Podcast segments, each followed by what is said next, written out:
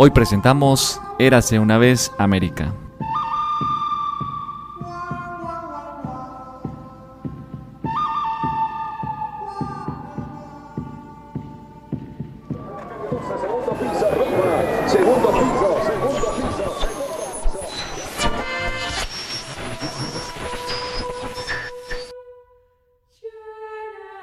En el último día de la creación, presuntamente un domingo, Dios dijo, hagamos al hombre a nuestra imagen conforme a nuestra semejanza. Y el hombre, conforme a su imagen y semejanza, creó a Dios. Templos, pinturas, vitrales, novenas, veladoras, estatuas, medallas, estampitas, muñecos, bebedizos, libros, oraciones, camisetas y todo cuanto adminículo se pueda usted imaginar ha sido creado y adaptado al mercader de la fe.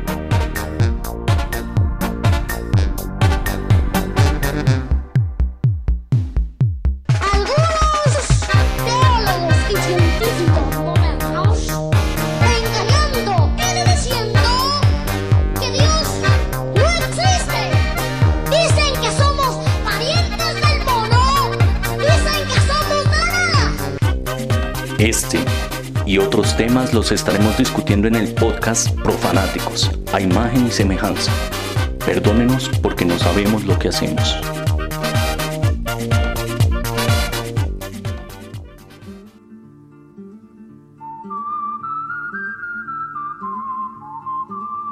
El norte ha representado de forma sociocultural la riqueza, la productividad, el desarrollo, esta connotación dada a los países de Canadá, Estados Unidos y la parte norte de México obedeció al tráfico de culturas, de formas de trabajo extranjera y avances alcanzados por muchos migrantes de Europa que se asentaron en América y dominaron a través de colonias a nuevas civilizaciones y tribus indoamericanas. Ellos fueron los encargados de elaborar un imaginario del sueño americano que hoy mantiene estos mecanismos de segregación e integración forzada que se han legitimado en la historia.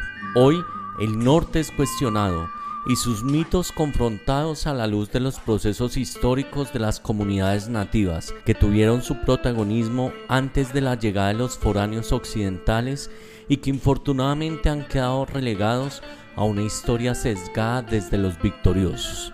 Hoy érase una vez América, en el episodio 40 del podcast Profanáticos, a imagen y semejanza. Bienvenidos. Saludo a todos los profanáticos, les damos la bienvenida al episodio 40 del podcast. Les habla Simón el Mago y bueno, hoy vamos a estar conversando acerca de las conquistas o la odiosa conquista como denominamos nuestra temporada donde vamos a abarcar el norte. Un norte que para nosotros casi siempre asociamos es solamente a Estados Unidos y Canadá, pero que ya la historia ha mostrado cómo muchos de estos terrenos también participaban México. Pues allí encontramos una configuración sociocultural donde se ha hecho como una distinción entre los del norte y el sur. Entonces por eso vamos a estar allí conversando un poco acerca de esto, de los procesos indígenas, los procesos migratorios y bueno, que de toda esa historia queda en lo que somos y que ha contribuido para configurar nuestra identidad. Entonces, para iniciar, quiero comenzar saludando acá a los profanáticos. Santo, ¿qué tal? ¿Cómo estás en México? ¿Qué onda? Muy bien, aquí desde Norteamérica, porque México es Norteamérica, entonces muy bien, todo tranquilo. Así es, muy bien. Bruja, en Francia, ¿cómo estás? ¿De vacaciones? ¿Ya terminando vacaciones? Sí, terminando vacaciones y saliendo de, la fiesta de brujas y la de todos los ah, santos. Por supuesto. Mejor dicho, conmemorando. Exactamente, sí, estabas de conmemoración de natalicios. Pero qué bien, ¿verdad? Que terminamos Halloween, ¿no? Pues bueno, entonces Hoy, como siempre, nos acompaña un invitado. Hoy tenemos un colombiano pero residente en Canadá. Mario Gil es educador popular, licenciado en ciencias sociales, también hizo una maestría en sociología sobre disposiciones durables a la acción colectiva y también está haciendo su doctorado en sociología sobre imaginarios políticos en educación y comunidades en resistencia. Está trabajando en temas de animación y participación y desde hace tres años pertenece al Consejo Latinoamericano de Educadores y Educadoras Populares y el Foro Social Mundial. Todo un activista, conocedor también del país y bueno, residente por allá en Quebec. Mario, un saludo muy fraterno y bienvenido acá a este espacio de los profanáticos. ¿Cómo estás? Gracias, Simón, gracias. Pues bien, eh, mira, muy contento de acompañarnos hoy. Eh, es muy agradable y ustedes hacen, es muy interesante. Y lo de los tres años es que hago parte del Consejo Latinoamericano de Educadoras y Educadoras Populares desde el 2016. Y el Foro Social Mundial es tres años, haciendo cositas. Participé el año pasado y este año estuve en México en, en, en la edición del foro. Pero sí, la militancia es fundamental para mí, tanto que la estudio en la, universidad. sí, claro. Pues bueno, Mario, qué bien, ¿no? Yo creo que tú has tenido un acercamiento no solamente académico, sino de vida allá en el norte. Tienes contexto y creo que ese es el propósito, que nos puedas compartir un poco de esa trayectoria académica y personal sobre lo que han sido los procesos de colonización, de conquista, de migración y por supuesto de hoy todo un fenómeno de globalización que ha estado trazado por gran parte de lo que ha sido esta cultura. Entonces, bueno, pues bienvenido Mario y sin más preámbulo, entonces demos inicio a nuestro podcast.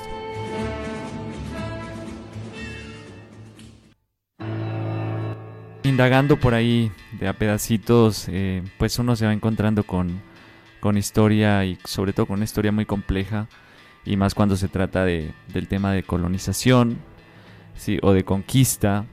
Y pues Norteamérica pues no es la excepción, o sea, nosotros a veces somos muy simplistas y decimos, ah, bueno, están allá, llegó el Mayflower y ya llegaron y colonizaron y punto, ¿no? Pero pues en medio de esto hay, hay como lo repito, este, complejidades y sobre todo si nos vamos más al norte pues es un tanto más desconocido que pues ahorita con el invitado vamos a tener más, más acercamiento, ¿no? Entonces, una de las cosas que indagaba precisamente es, pues que es una zona, sobre todo de Nuevo México hacia arriba, pues una zona bastante árida, bastante desértica, pocos pobladores y pues la conquista también llegó a esta zona, pero en este caso estamos hablando de, de España, ¿no? Y más de Nueva España, es decir, que es muy curioso cuando cuando leemos esta historia y vemos que incluso los las caltecas, que fueron quienes derrotaron aquí a los mexicas, pues empezaron a colonizar, incluso llegaron hasta Filipinas y también llegaron hasta Alaska, ¿no? En compañía pues también de, de colonizadores españoles, pero españoles también nacidos aquí en, en México, es decir, cuando hablamos de Juan de Oñate, que fue quien conquistó esta parte de California y toda la parte de, Nuevo México, Arizona, toda esta zona, pues era una persona que nació aquí en Zacatecas, ¿no? Y que junto con los tlaxcaltecas y mestizos y demás fueron a colonizar estas partes. Sin embargo, no floreció, digámoslo así, culturalmente mucho el asunto y eran pueblos, o sea, tierras baldías y también pueblos muy pequeños, ¿no? Que ahorita pues ya son grandes ciudades como Los Ángeles, San Francisco, este, Santa Mónica y hacia la Florida pues San Agustín, que son ciudades bastante antiguas, ¿no? Que no fundaron los gringos o bueno, los ingleses en este caso, Bien, entonces en medio de eso hubo fusiones muy interesantes, o sea, nos damos cuenta que incluso este, un gran misionero que se llama Junípero Serra, y Junípero Serra se encargó pues también de, evangelizar a estos pueblos, y cuando ya llegan, como vemos en las películas del oeste, ¿no? los americanos en este caso ya eh, independizados y demás a conquistar el oeste, pues se encuentran con indígenas que montan caballo, con indígenas que van a una iglesia, con indígenas que hablan español, todo este tema de de, estas peleas que hubo y estas resistencias también, que de hecho uno de los indígenas más famosos que resistió hasta el final y que también le han hecho películas incluso romantizándolo un poco es el indio Jerónimo, ¿no? Entonces, que es uno de los apaches, ¿no? Que combate y tienen armas y tienen caballos y tienen pues ya pueblos porque eran nómadas, ¿no? Pero también tienen asentamientos. Bien, entonces esa historia es un tanto desconocida esa historia hispana de, Estados Unidos que incluso llega hasta Canadá, pero que ya se fue fraguando, ¿no? Se fue fraguando, se fue mestizando incluso y también fue este, llegando ¿no? este, a, términos culturales bastante también avanzados. Pero hubo otras tribus como los comanches, eh, los mismos yanquis, pues que siempre resistieron, eran bravíos, ¿no? O este, indígenas del desierto, indígenas bastante que no, nunca dejaron que, incluso les, les, conquistaran o que les dominaran, ¿no? En este caso. Hay un personaje que de hecho es nieto, bisnieto del indio Jerónimo que se llama Alfonso Borrego. Yo les recomendaría mucho que, que vieran sus entrevistas porque habla cosas que pues ni por la mente, ¿no? De toda esta zona y, habla mucho del camino de tierra adentro. El camino de tierra adentro fue hasta hace no pocos años eh, la carretera o el camino real más largo del mundo, o sea, con más de 2.500 kilómetros, donde se fueron ¿sí? asentando pequeñas poblaciones y donde se fue generando cultura, mestizaje, sincretismo, en fin. Y yo creo que ahí es donde podemos entrar un poco más, este, más adelante quizá, a conocer esa historia, ¿no? Conocer este, en este caso la, historia del, del, oeste, ¿no? De la parte de California, de toda esta parte de Arizona, Nuevo México, y que fueron terrenos que incluso pierde, muchos dicen, no, México perdió esto, ¿no? Perdió Nueva España, o sea, cuando se independiza México, todavía esto era Nueva España, y ya pues este al final pues eh, la avanzada norteamericana pues se queda con estos territorios que después se convierten en los territorios más ricos más ricos de o sea son los que le catapultan a Estados Unidos porque era la región con más oro y con más petróleo en el caso de Texas no y bueno yo creo que es una historia muy muy interesante para para que ahorita platiquemos como decimos acá en México eh, acerca del asunto, de estos sincretismos, de estos mestizajes, de estas resistencias, porque eso es lo otro, o sea, no se conoce muchas veces que hay asentamientos, hay indígenas en Norteamérica, muchas veces metidos debajo del tapete o más concretamente en reservas, ¿no? Como personas este, diferentes, bien, y que no se quieren que se vea, ¿no? Muchas veces. Pero también hay resistencia, también hay este, luchas, ¿no? Que hasta el día de hoy siguen existiendo y más cuando se empieza a conocer un poco más de fondo esta historia. Bueno, en ese sentido, entonces, Mario, ¿qué se podría decir sobre el tema de la conquista y bueno, ¿cómo se, se, dio ese proceso y de pronto qué referencias tú podrías hacer en términos ya también en lo que va a ser posteriormente esa colonización? Usted, ustedes saben que primero pues los ingleses llegan, lo que era Estados Unidos era Nueva York, Nueva York, Washington un poco, Carolina del Norte, era poquito, porque la mayoría lo tenían los franceses. Los franceses llegaron aquí, a esta ciudad que se llama la ciudad de Quebec. Eh, bueno, llegaron a, se llama Labrador, que es ya en el, Atlántico. Pero pues la primera ciudad donde se establece como una fortaleza es aquí en esta ciudad. Y de aquí pues se expanden todo el, eh, América del Norte hasta que llegan hasta el Golfo de México. Hasta allá hay ciudades todavía en Utah y todas estas ciudades todavía que tienen algunos nombres que son en francés. los franceses tuvieron problemas con los Sinú. Los Sinú son los más en Canadá, son los, los dos primeros pueblos, son los iroquenses.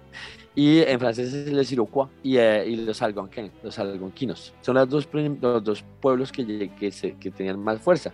Los Sinú, los de aquí, esos Sinú, fueron los que hicieron la resistencia a la colonización. Y luego nos venden la historia de que es que ellos no hicieron tanta colonización, sino que llegaron y empezaron a comercializar pieles de animales y que la colonización fue amigable y que eh, los indígenas ayudaban a los franceses y los franceses ayudaban a los indígenas. Eso no era así. Lo que pasó es que se aliaron con los Hurón, que son otros indígenas, con otras, otras comunidades que estaban en pelea con los Inú.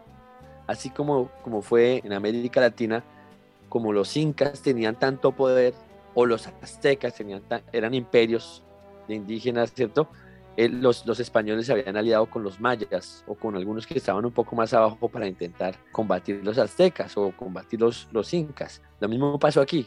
Se aliaron, se aliaron con, con algunos indígenas para combatir a los Inú.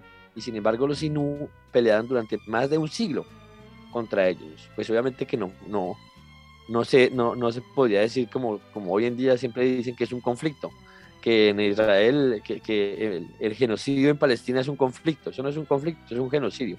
Pues aquí pasó lo mismo, hubo un genocidio indígena durante 100 años, pero durante 100 años los indígenas resistieron, resistieron a ese, a, ese genocidio. Los que lograron, los que no resistieron, los que se adaptaron, pues fueron los que efectivamente comercializaron pieles y, luego pues ya le vendieron su alma al, diablo, pues. primero los que llegaron fueron los franceses y luego cuando los ingleses se expandieron hacia el norte a partir de, de Nueva York y como los ingleses vinieron a recuperar, a, intentar reivindicar esta tierra, pues ahí se, se, dieron hasta que se los vencieron aquí en esta ciudad, vencieron a los franceses y desde ese momento les impusieron que tenían que hablar inglés. Hasta 1960 que hubo la Revolución Tranquila que, que salió la ley 101, que es la ley que hace que se proteja al francés eh, en esta provincia. Ok. Bueno, y por ejemplo, hablemos un poco del contexto sociocultural porque una de las cosas que se reconoce es que la llegada de Europa llega con una llegada de creencias, de culturas y por lo menos se reconoce un poco que las prácticas en temas de cultura religiosa, por ejemplo, allá hacia el norte pues eran muy animistas, muy politeístas, incluso que buscan reivindicar algunos de estos movimientos. ¿Qué tanta incidencia tuvo eso? Porque una de las miradas que se tiene es que el cristianismo de todas maneras termina permeando, ¿no? ¿Cómo lo lees tú un poco en ese sentido? No, aquí es una imposición terrible. Yo no sé si será porque eran los franceses, pero es que el rol de la religión fue nefasto. En México un poco también, en América Latina ha sido terrible el rol de la institución religiosa, sobre todo, ¿no? Porque pues, no podemos eh, encasillar a toda la religión católica allí, pues porque están los teólogos de la liberación y bueno, habían tendencias más bien contestatarias, revolucionarias dentro de la iglesia, pero la institución religiosa, pues eh, era terrible. Aquí, por ejemplo, había una iglesia en cada esquina y eso es un signo de la colonización. Hasta 1960 la gente, la gente sacó la iglesia porque la iglesia estaba en todo dirigía las clínicas, las universidades, etc. De hecho, la primera universidad de América del Norte es la universidad donde yo estudié, la Universidad Laval, que tiene 400 años. 400 años, pero, pero es una universidad religiosa que creó la Iglesia Católica aquí, eh, francesa, con el, objetivo pues de, de, colonizar también el pensamiento de la gente, ¿no? Y eh, generar algunas formaciones técnicas para dirigir y para colonizar, porque Canadá es un estado imperial, ¿sí? Y porque es del Commonwealth, ¿no? Que habría que, habría que hablarlo, porque el, India es del Commonwealth, pero, pero pues no es lo mismo que Canadá, ¿ok? Eh, Australia es del Commonwealth, ¿sí? Nueva Zelanda es del Commonwealth. Pero esos, esos, estados, esos países sí que, porque son blancos, entonces los que, los que tienen población blanca son los que son luego colonizadores a su vez, ¿no? Son parte del imperio, pues pero donde son de piel negrita, esos no son así como tan importantes para las lógicas imperiales de Inglaterra. Lo cierto es que Canadá, pues también, ¿no? Pues es la religión protestante, ¿no? El, catolicismo protestante que viene hacia acá y todo esto, pero es una lógica muy de imposición. Por ejemplo, existió lo que se llamó los pensionados autóctonos, que son los internados para los indígenas, que empezó como una proposición en 1860 y algo, y luego en 1890 y tantos, 95 por ahí, se vuelve una obligación. Policía de aquí se va a buscar a los indígenas a sus, a sus casas, a los niños a los 7 años, y los saca de allá y se los quita a los papás y se los lleva a una escuela internados durante 10 años, hasta que cumplen los 17 y 18 años, para que aprendan la religión, para que aprendan el francés y el inglés, y para que olviden su lengua y su, su, pensamiento propio, ¿no? Su, su, espiritualidad propia. Eh, son reprimidos, ¿no? Hay 139 escuelas en todo Canadá, en el norte y en el sur, en las ciudades, y de esas 139 escuelas son 135 mil niños, no, perdóname, 435 mil niños y niñas que pasaron por esas, esos lugares durante más de 100 años. El último, además financiado por el gobierno, eh, el último cerró en 1997. Eh, se vuelve ilegal, eh, digamos que, que, que empiezan a quitar esta práctica para 1985, pero como ya estaban acostumbrados un poco, eh, en 1997 cierran la última vez. La, lo que hace poquito, en el 2015, salió el reporte sobre la reconciliación con los indígenas, eh, la memoria de reconciliación, donde muestra que más de 450 mil niños fueron torturados, asesinados, este, violados eh, en esos centros que eran administrados por la religión, por el catolicismo, pero financiados por el gobierno. Eh, esas son las cosas de la religión aquí, ¿no? Y, en, general en la colonización. la, religión católica sirvió como una herramienta de la colonización, tanto para enajenar a los pueblos, para dividirlos, para hacerlos negar su propia cultura y para instaurar una lógica del pecado, ¿no? De que los buenos, pues, si, los, si el bueno es el Papa, pues, y es blanquito, pues los demás también deben ser buenos. ¿Cierto? Esa lógica maniqueísta de, de, los buenos y los malos. Ahí, de ahí viene también esa idea de la, de la religión. Y aquí, pues sí, eh, la instalaron en todo, toda América del Norte y en todo Canadá y fue muy nefasto, nefasto. No han curado. No, y además que surge entonces los sistemas de control, ¿no? Que, por ejemplo, a hoy, pues es curioso que se concibe, pues en estos países que son desarrollados como unas nuevas maneras y nuevos mecanismos para precisamente ejercer un control sobre la moral, sobre las creencias, sobre las mismas opciones políticas, porque es esa herencia, ¿no? Digamos que Canadá está, está hecho a partir del extractivismo de materias primas. Eh, en, el norte hay petróleo, eh, hay, ahorita hay litio, que encontraron litio, entonces imagínense lo que va a pasar ahora. Eh, hay aluminio, de hecho hay eh, las multinacionales más conocidas, ¿no? Río Tinto, mm. Alcán y todo eso que financian juegos y vainas de esas.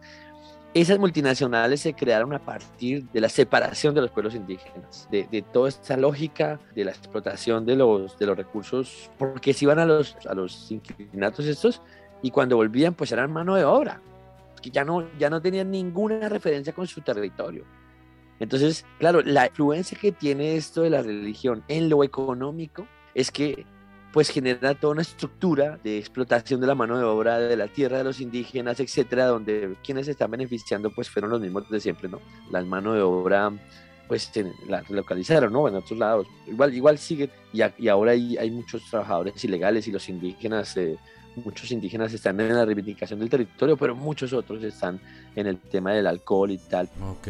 Bueno, pues yo creo que toda esta situación pues se dio, bueno, con los indígenas y como ya hemos visto también en el tema de la mujer, ¿no? Y el protagonismo que han podido tener las mujeres en medio de una resistencia y una cultura pues patriarcal que en cierto sentido ha estado siempre dominando.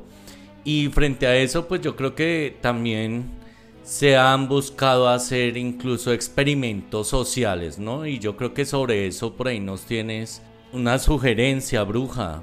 En una conversación nos contabas. Sí, que eso me llamó mucho la atención esta historia, eh, pues por lo mismo, porque fue uno de los primeros experimentos sociales que se hicieron en Norteamérica y es eh, una historia de vida plasmada en un libro llamado Mil Mujeres Blancas escrito en 1998 por el norteamericano Jim Fergus. En este libro él nos cuenta cómo se da este, este proceso de experimento social a partir de unas historias de un diario de May Dodd, una mujer de Chicago que fue enviada junto con otras mujeres a una reserva Cheyenne en el territorio de Nebraska en 1874, luego de un acuerdo entre jefes, el jefe de la reserva, Little Wolf, pequeño lobo, y el gobierno de turno que era el gobierno de Ulysses Grant. Este acuerdo propuesto por Little Wolf al presidente Grant consistía en un intercambio de 100 mujeres blancas contra 100 caballos como una oportunidad para que el pueblo Cheyenne continuara existiendo, ya que pues había reducido de manera importante la comunidad indígena pues con tanta guerra y enfermedad. Entonces pues él planteaba esto como una oportunidad también de, crear un proceso de integración entre los pueblos y, como hacer una vida un poco más pacífica entre las dos comunidades. Eh, muchas mujeres respondieron al llamado que hizo el gobierno como un servicio a la patria, como un eh, progreso nacional y como también una oportunidad de cambiar sus vidas, ¿no? Como surgió también en su tiempo con la historia de Colón y la llegada a, Nuevo Mundo, ¿no? Aquí llegaron mujeres de todo tipo, de mujeres que estaban en, recluidas en asilos, prisioneras, afrodescendientes, solteras, viudas, ricas, pobres, mejor dicho, de todo, ¿no? Y así nacería el programa secreto que se llama Brides for Indians, novias para los indios. Un programa que a pesar de haber enviado un grupo importante de mujeres, el gobierno nunca llegó a completar el pedido prometido, o sea, las mil se quedaron por el camino. Y sí lograron con esto espiar al pueblo Cheyenne, infiltrarse y finalmente enfrentar a las diferentes tribus para lograr la explotación de las minas y explotación de tierras y pues completar el desarrollo industrial que ellos, eh, que ellos deseaban, ¿no? Entonces, mejor dicho, aquí se aplica la vieja fórmula de divida y vencerás. Sí, no, yo creo que ahí pues es algo interesante porque pues nomás el nombre, Estados Unidos, ¿no? O sea, y siempre como esa figura de la unidad, pero eso obedecería más a una construcción mitológica que se ha hecho de la historia. Y en ese sentido yo quisiera preguntarte, Mario, como para ir cerrando esta primera sección, ¿tú qué mitos crees que se han construido en torno a la historia de Canadá o del norte, ¿no? Del norte de América y que tendríamos que reevaluar? Eh, eh, es que hay muchos, pero muy interesantes. Es muy interesante. Uno de esos es lo que le dicen aquí a la gente que acabo de decirlo también, que, que aquí no hubo tal genocidio contra los indígenas, sino que hubo el comercio de, de la piel, tan lindo los, los colonizadores. Esto es una, un mito aquí. La gente se lo creen y se lo pasan en los libros de historia. Si no es porque hay otra gente que escribe que efectivamente hubo genocidio indígena también aquí, asesinato, muy difícil. Aquí todo hay que imponerlo, ¿no? Igual que, por ejemplo, la presencia de los negros en Canadá, eso casi que ni, siquiera lo quieren reconocer. Hace más de 400 años. Pero bueno, hay mitos como de que eso de que los canadienses son buenos y tienen un buen nivel de vida porque son buenos, porque son más estudiados y toda esa cosa, ¿no? Es un poco los mitos también. También de que, de que te vas al norte y te ganas el dinero fácil. Esos son otros mitos que se construyen y que luego Luego cuando tú ves, pues no, esto tiene sus formas, ¿no? Sus formas y sus mecanismos, ¿no? El norte es un sistema de exclusión y si los indígenas son estigmatizados y tienen muchas dificultades sabiendo que son los originarios de aquí, imagínate todo lo que es con los inmigrantes. Es, es terrible. Y efectivamente yo creo que ellos entendieron que, el, y creo que lo entendieron todos los colonizadores, que la propaganda que estigmatiza garantiza el control social. Eh, entonces sí, ese, esa es la lógica, porque pues, que sí, que hay muchas universidades, claro que sí, pero así mismo como hay muchísimas universidades y mucha gente que estudia y tienen mucha información, así mismo tienen unos imperios, van y roban en todo el mundo, se sacan los recursos naturales, violan los derechos humanos. Y, ¿De qué les sirvió la inteligencia? Sí, es, este tema de, me parece muy, muy acertado el tema de, de, de los mitos, ¿no? De cómo se van creando imaginarios y muchas veces nosotros desde acá vamos creando todo un imaginario, ¿no? De, que en el norte y de que lo anglosajón y todo esto está pues muy bien constituido y demás, ¿no? Y que ya lo, lo hemos hablado, ¿no? O sea, el tema de, de, incluso la religión, en este caso la protestante, también este, ha ido inoculando aquello de nuestra, nuestra ética, ¿no? el, el ethos protestante es, es, más avanzado porque pues ahorramos más y somos más organizados y todo esto. Y creo que eso hay que cuestionarlo bastante, ¿no? Porque el ethos protestante muchas veces este, está exento de culpas y esto hay que hablarlo porque a los indígenas, sobre todo al oeste y al norte, más norte en Canadá, toda esta parte, ese ethos o, esa, o ese imaginario esa, o, esa, o esa visión de, ser la raza superior y todo este tema, darwinismo eh, anglosajón, pues al ver a estas personas las veían como prácticamente subhumanos o como animales, es decir, no había culpa, no había culpa en matar a un bisonte y tampoco había culpa en matar a un indígena, o sea, realmente incluso el trofeo de el trofeo eran las cabelleras, ¿no? de los indígenas, porque prácticamente eran animales, o sea, no había ninguna diferencia entre un bisonte que también los acabaron, de hecho, los, los exterminaron todos, ¿no? Este, y un indígena.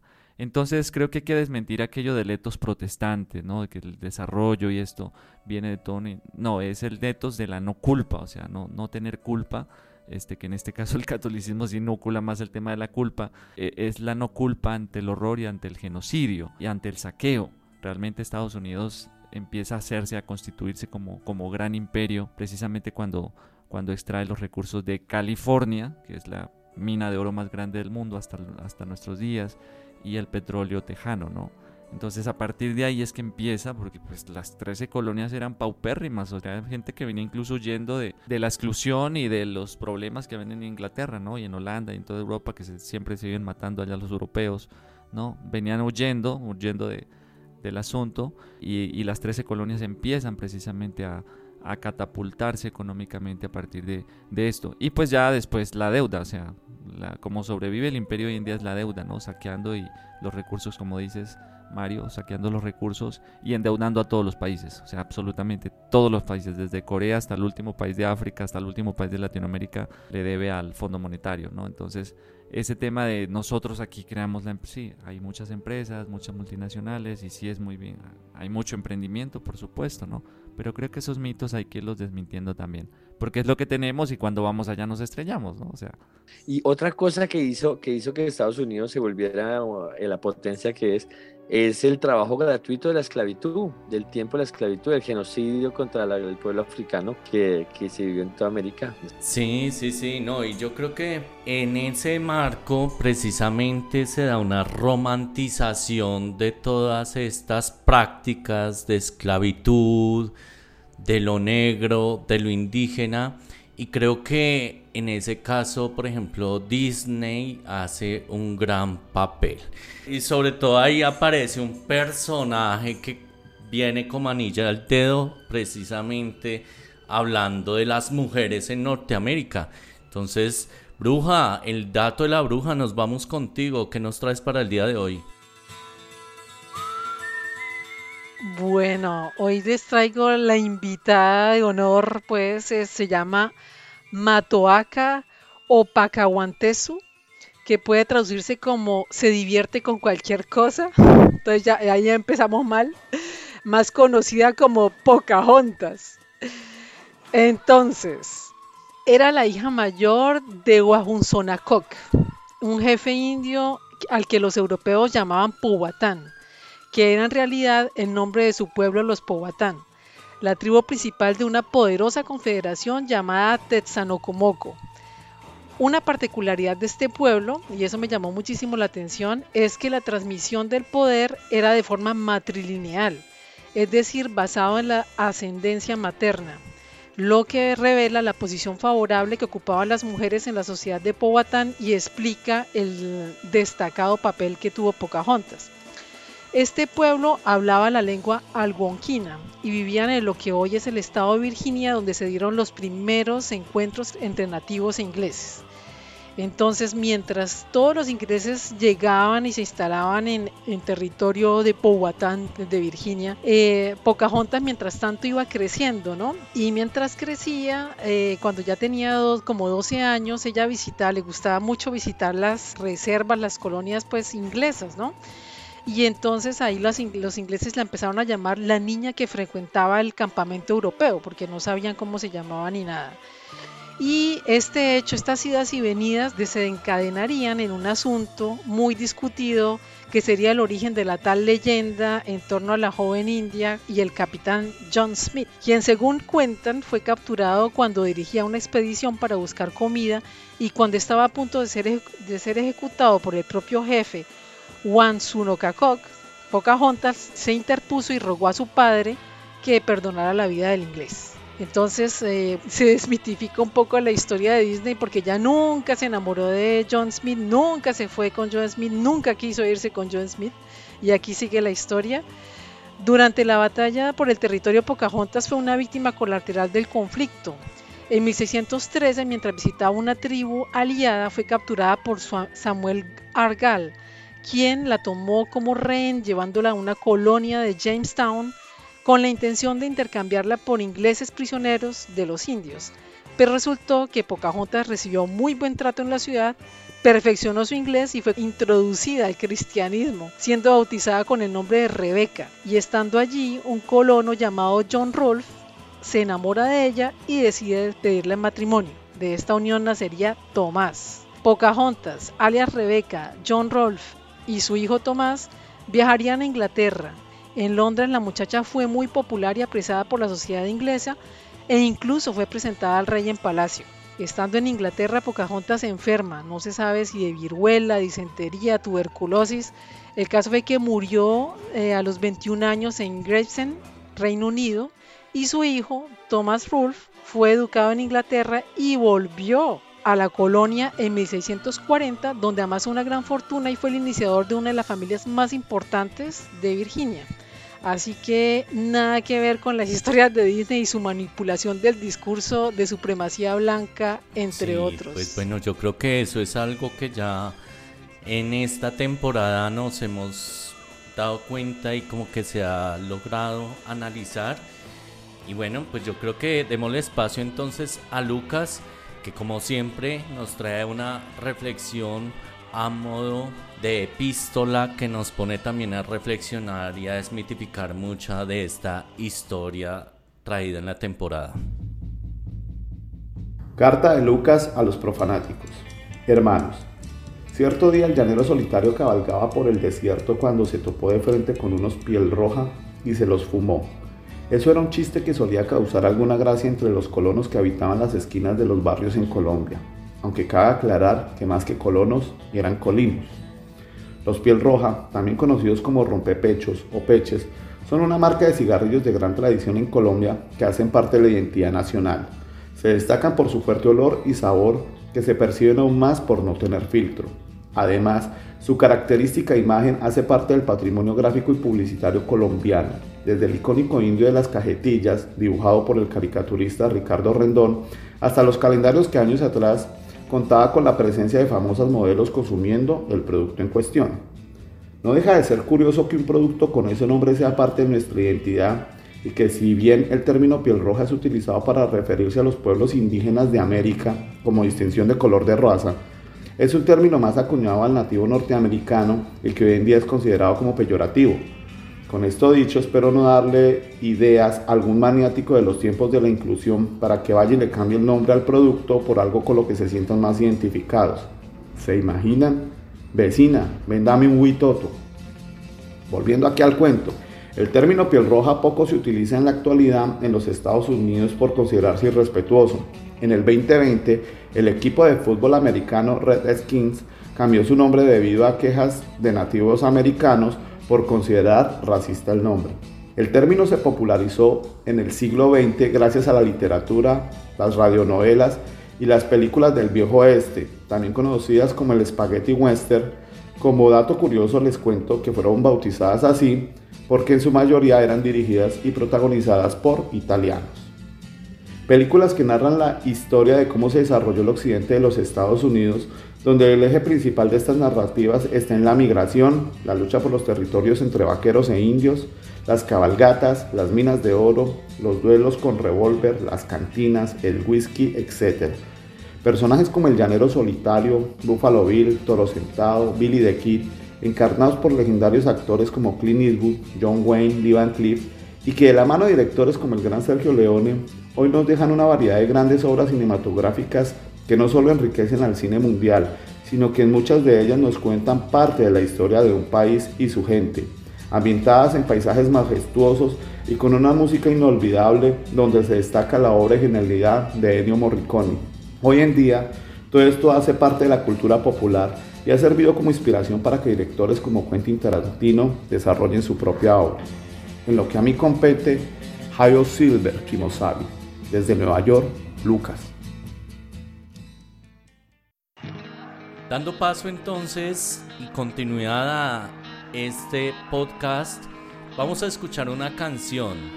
Esta canción de Ennio Morricone, compositor, rememora lo que es la banda sonora de El bueno, el malo y el feo, que luego Metallica lo va a adoptar a partir de 1983 como la introducción a sus conciertos. The Ecstasy of Gold es la canción que vamos a escuchar haciendo honor al rock, a Lucas y a todos los profanáticos que gustamos de este género.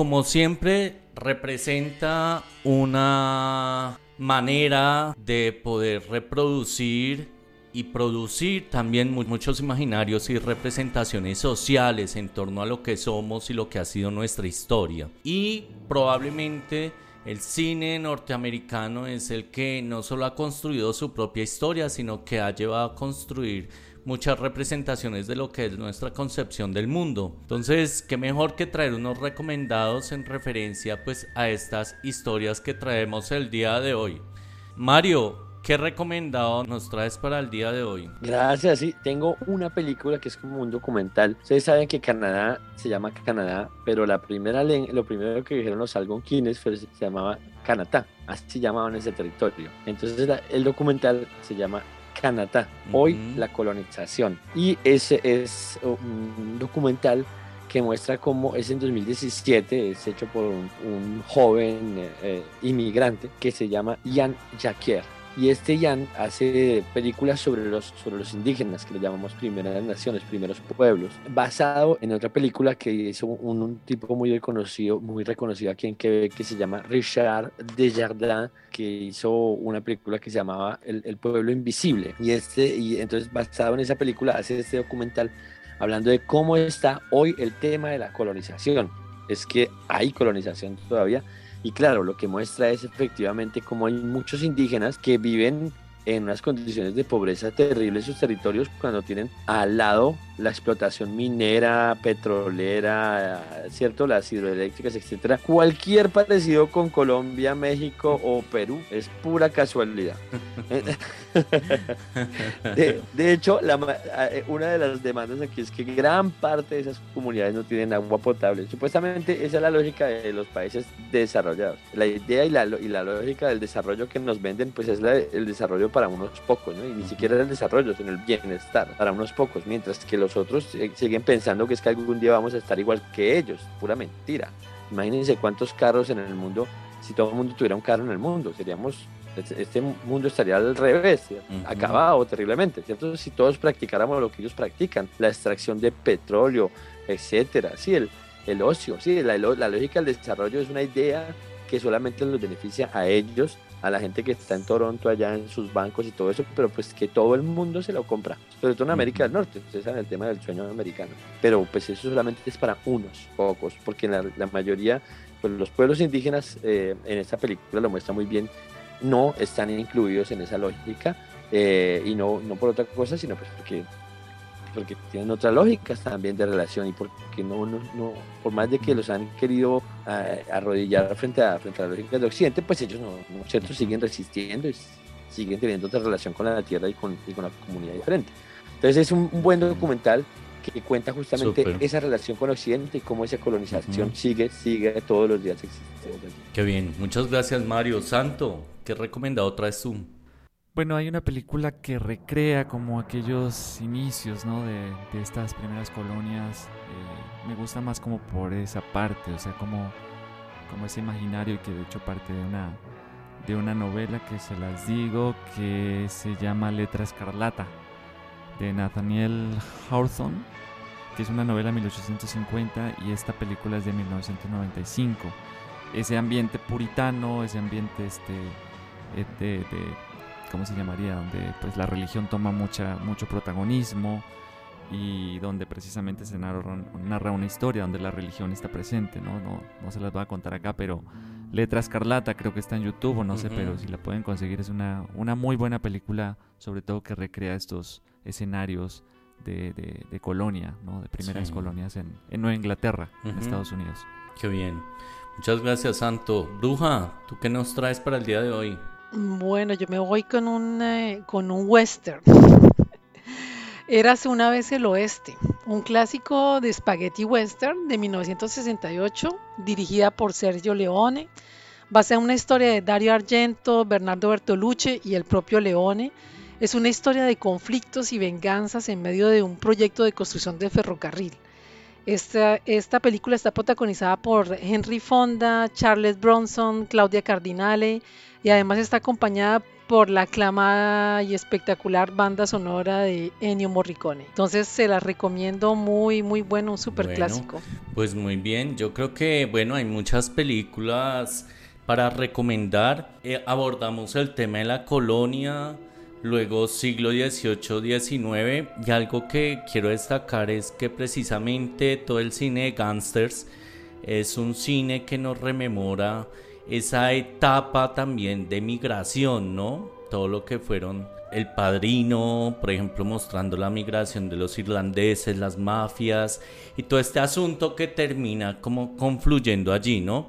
Que también valdría la pena ya después en otro podcast poder profundizar y, y traer acá a colación precisamente sobre esos desarrollos. Entonces creo que con estas invitaciones nos quedamos todos los profanáticos invitados a que podamos ver este cine y bueno, que sigamos profundizando en esta historia que tenemos que repensar y tenemos que ser muy críticos frente a ella.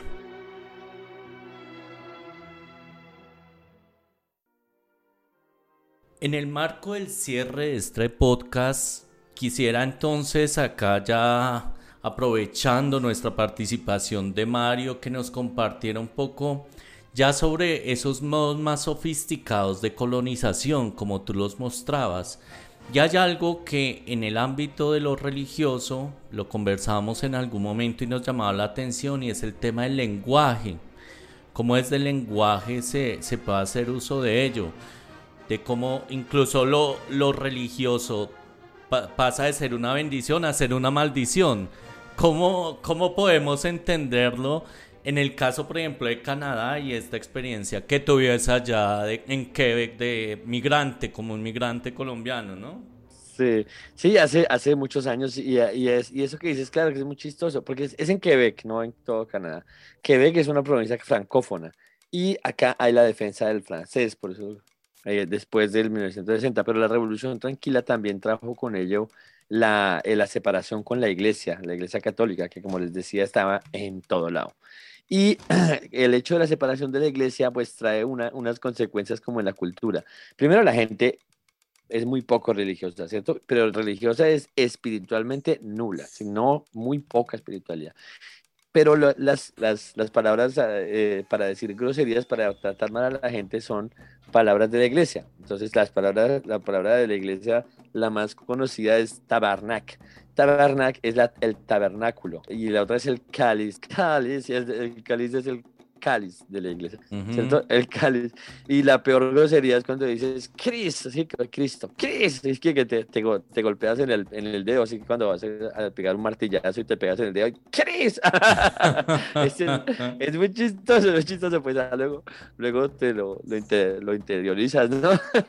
sí, Pero sí, sí, eso. Sí. Sacrema, sacrema es otro, cuando te están contando algo chistoso, entonces dices sacrama, es sacramento, sacramento. Ajá.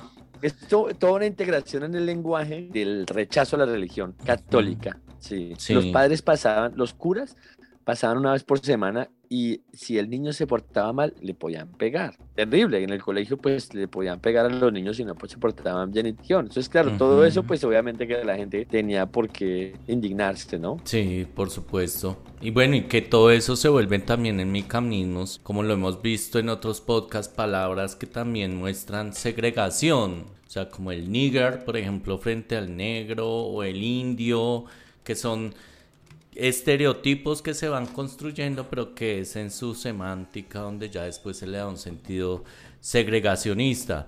No sé, ¿tú, ¿tú qué piensas acerca de este tema? Y bueno, ya en frente a la pregunta de lo que somos hoy, que en parte latinoamericano también se hace casi que en referencia al del norte, ¿no? Al americano. Pues cómo ves ese fenómeno santo y qué podríamos decir de lo que somos hoy a partir de esta historia. Bueno, pues que veamos con, con ojo clínico el asunto, ¿no? O sea, creo que eh, conocer un poco más sobre la historia, sobre los contextos, sobre eh, las situaciones que hay a nivel actual, pues también espejearnos con eso, porque muchas veces tendemos a estar copiando prototipos o modelos culturales, ¿no? Y que de hecho, pues lo que decías, Mario, o sea, la propaganda está presente en todo. O sea, yo creo que, que día veía una entrevista y decía que las ficciones crean realidades y las realidades crean ficciones, o sea, hay una línea muy delgada. Entonces, esas ficciones que están constantemente ahí, desde un videojuego hasta una película, una serie, siempre está siendo mella también dentro de la cultura. Es una forma prácticamente como de sutileza ¿no? del sistema para, para precisamente pues, seguir dominando. ¿no? Lo que también decía Simón, o sea, desromantizar, ver este tema muy humano, o sea, esto es de humanos y, y no ver esto como de ah, es que hay humanos más perfectos que otros, ¿no? O hay culturas más sofisticadas, o hay, ¿no? O sea, las problemáticas y las exclusiones y, y la dominación y todas estas cosas, pues son pecados sociales que al final están a la orden del día y no solamente dentro de nosotros, porque a veces ese tema yo lo cuestiono mucho, sobre todo con mis alumnos, ese tema de, ah, es que como es mexicano, entonces tenía que ser así, ¿no? Ah, como es colombiano, entonces tenía que ser así, porque es que allá están, ¿no? En, otra parte sí están, ¿no? Sí son cultos, sí son... Entonces creo que es espejearnos también con esas realidades, entender un poco más los sucesos, leer un poco más la historia y ver que esto al final es eso, o sea, es un tema humano que está ahí presente, pero qué bueno sacarlo a la luz, porque yo creo que cuando las cosas se nombran, que creo que es lo que estamos nosotros tratando de balbucear acá, es nombrar las cosas también, ¿no? En medio de nuestras quizás limitaciones porque no somos historiadores o, ¿sí? o, o, o, tener expertise así como de, temas o de, o de, disciplinas más hacia, este, hacia estos temas. Pero pues es eso, ¿no? O sea, sacar a la luz pues esas cosas buenas y esas cosas malas que están ahí presentes, pero que pues al final eh, comúnmente no se dicen, ¿no? Eso somos, somos personas que muchas veces estamos ahí como ponderando, viendo de una manera de mucha admiración, ¿no? Este, pues porque allá está la lana, ¿no? Allá está la plata, allá está la industria, muchas cosas, y a veces es más por eso, ¿no? Está el Dios dinero está allá, ¿no? Entonces, ¿no? Desde la realidad y reconocer que pues los problemas sociales y estructurales y de exclusión y de, y de barbarie pues aún siguen vigentes en el norte, en el sur y en el centro, en toda parte. Y si pudiera juntar algo, es interesante justamente porque en este momento está en las ciencias sociales está mucho el tema de la, del pensamiento decolonial y ha habido mucho, porque hay una relectura de la historia y esa relectura de la historia permite saber pues que es que hay muchas cosas que nos dijeron que nacieron en Europa que no es cierto, que nacieron por allá en África, en Asia, sí, como los primeros que volaron, no fueron los americanos los primeros que volaron, los gringos, fueron los primeros que volaron fueron chinos, sí, o sea, una cantidad de cosas así impresionantes que que, que los primeros que llegaron a América fueron los españoles. Eso es mentira. Ya habían venido los vikingos, ya habían venido africanos. Los indígenas que vivían aquí, que vivían en América del Sur, ya tenían unas técnicas así más desarrolladas de, de armas y todas esas cosas que venían de, de anteriores visitas, pero no vinieron a, hacer lo mismo que los europeos. Porque lo que sí tienen los europeos es esa lógica colonial, esa lógica de llegar, destruir y, y quedarse y eh, seguir extrayendo y sacar las cosas del territorio. Por eso está lógica del pensamiento colonial me parece muy importante porque está en todo. Por ejemplo, la, palabra esta del desarrollo. Hay un libro muy interesante que se llama Más allá del desarrollo de un comité en diferentes eh, aspectos y hablan, por ejemplo, del feminismo, que no es esa lógica, el feminismo individualista, porque la verdad es que en la historia del feminismo siempre ignoraron a las mujeres, ¿sí? No, no era porque, porque ay, les dieron el voto. Y cuando les dieron el voto, eso fue 200 años después de estar peleando y, y, dando declaraciones, diciendo, interesante. Arturo Escobar, por ejemplo, y, todo, y toda esta lógica de pensar las comunidades del Pacífico en Colombia. Sí, el sentipensamiento. otras formas de aproximarse al conocimiento que no son esa lógica racional. De hecho, Dussel dice algo interesante, y es que la lógica de Occidente es pienso, luego existo. Quiere decir, la lógica cartesiana de la conveniencia es la que, es la que te da existencia. Tengo, puedo, tal, por eso existo. Mientras que en África había un sabio profeta que decía, bailo, luego vivo, en donde la vida es más importante que la razón, que cuánto tienes o cuánto te conviene. La vida, esa es otra forma. Para mí se aproxima más de mis valores. No, y tienes razón, porque realmente el desarrollo se ha venido enmarcando desde lo económico, ¿no? y no es de lo humanístico necesariamente, desde lo social y creo que pues ahí hay como una discusión y se ve reflejado precisamente en todos estos imaginarios de capital que se vienen construyendo. Bruja, ¿qué piensas? Y eh, no, pues eh, ah, como complementando un poco es que yo pienso que todos esos imaginarios también eh, capitalistas pues son muy bien alimentados pues por el cine, ¿no? Que a quien nos gusta mucho el séptimo arte, que nos lo gozamos y todo eso, pero es una herramienta súper poderosa para seguir vehiculando este tipo de discursos de supremacía como lo decía yo con el, con el tema de Pocahontas, o sea, ¿qué es lo bonito? ¿Qué es lo bello? El tipo blanco, mono, que viene y europeo, ¿sí? Entonces, ese es como el modelo a seguir y eso es como lo, como esas ilusiones que nos imponen también ahí como de seguir, e, ese es el sueño, para allá, para allá es donde hay que mirar, olvidando todo lo que tenemos alrededor y todo lo que todos los recursos y todo lo que, lo que somos, ¿no? Sí, pues yo creo que, bueno, ya ahí hay unas aristas que valdría la pena después profundizar, pero yo quisiera como sintetizar diciendo que, bueno, hay un tema de que efectivamente históricamente se nos ha construido el norte de América como un ideal. Es más, eso éticamente, socialmente, ha llevado a estereotipar el norte y el sur, ¿no? Y el sur como un sur minorizado, eh, pequeño, subdesarrollado y todo desde un enfoque mucho más económico.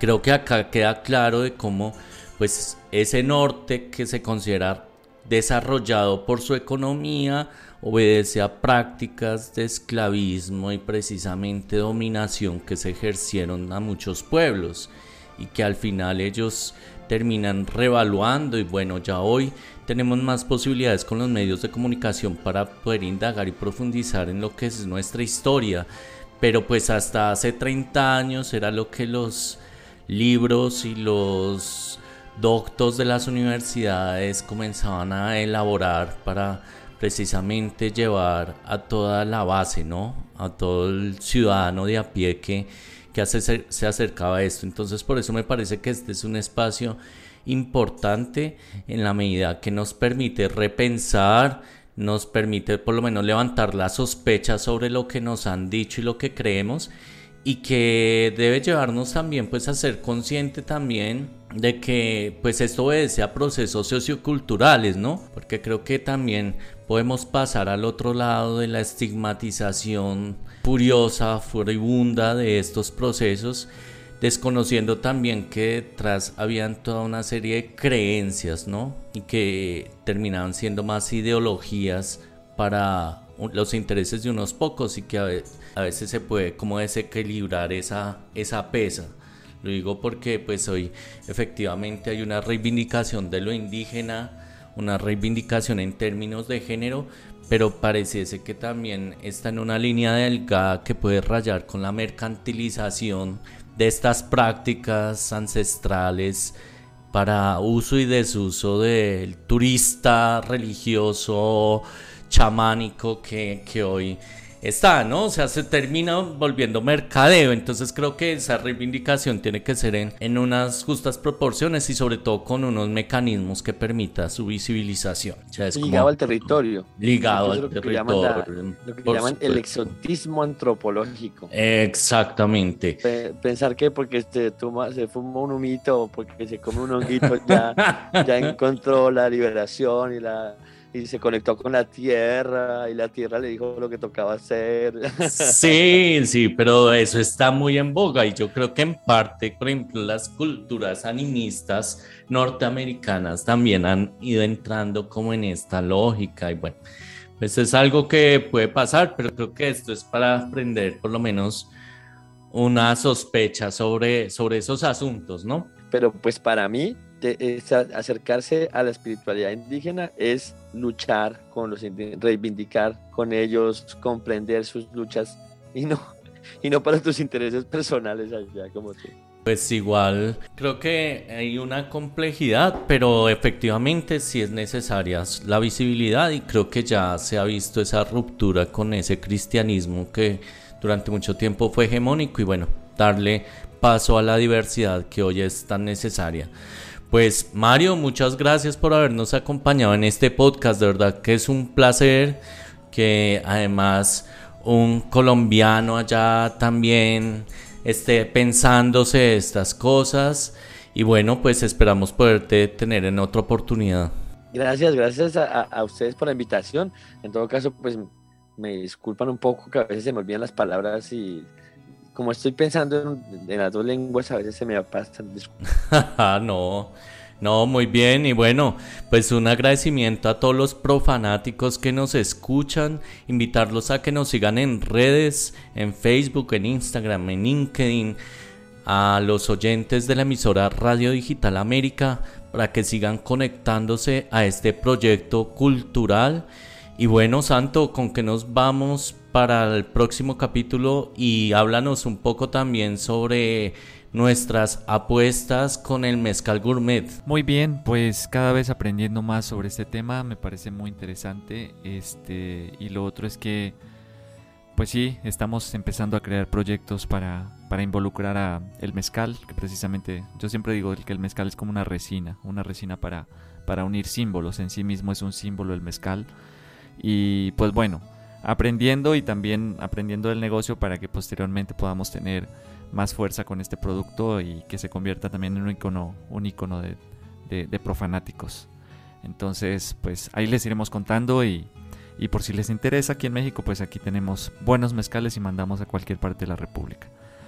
Este, y bueno, ¿con qué nos vamos? Pues vendremos desde La Pampa hablando también de estas complejidades. Eh, en Argentina, que también hay muchas cosas desconocidas precisamente. Creo que la lógica del norte-norte y sur-sur son muy parecidas.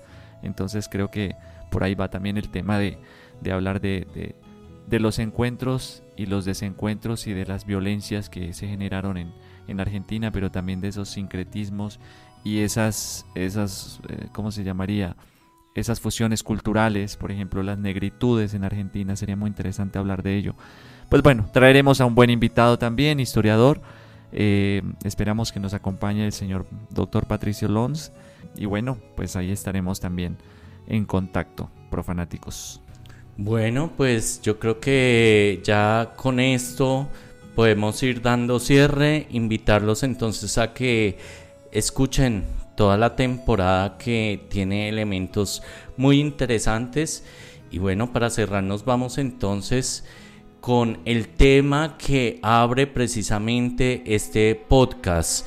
Érase una vez América que nos rememora precisamente esta composición y que bueno, nos lleva entonces a pensar de nuevo pues que tenemos que ver cine, ¿no? Entonces esta pieza que como decíamos pues va a inspirar muchísimo Ennio Morricone, Érase una vez América. Chao, chao.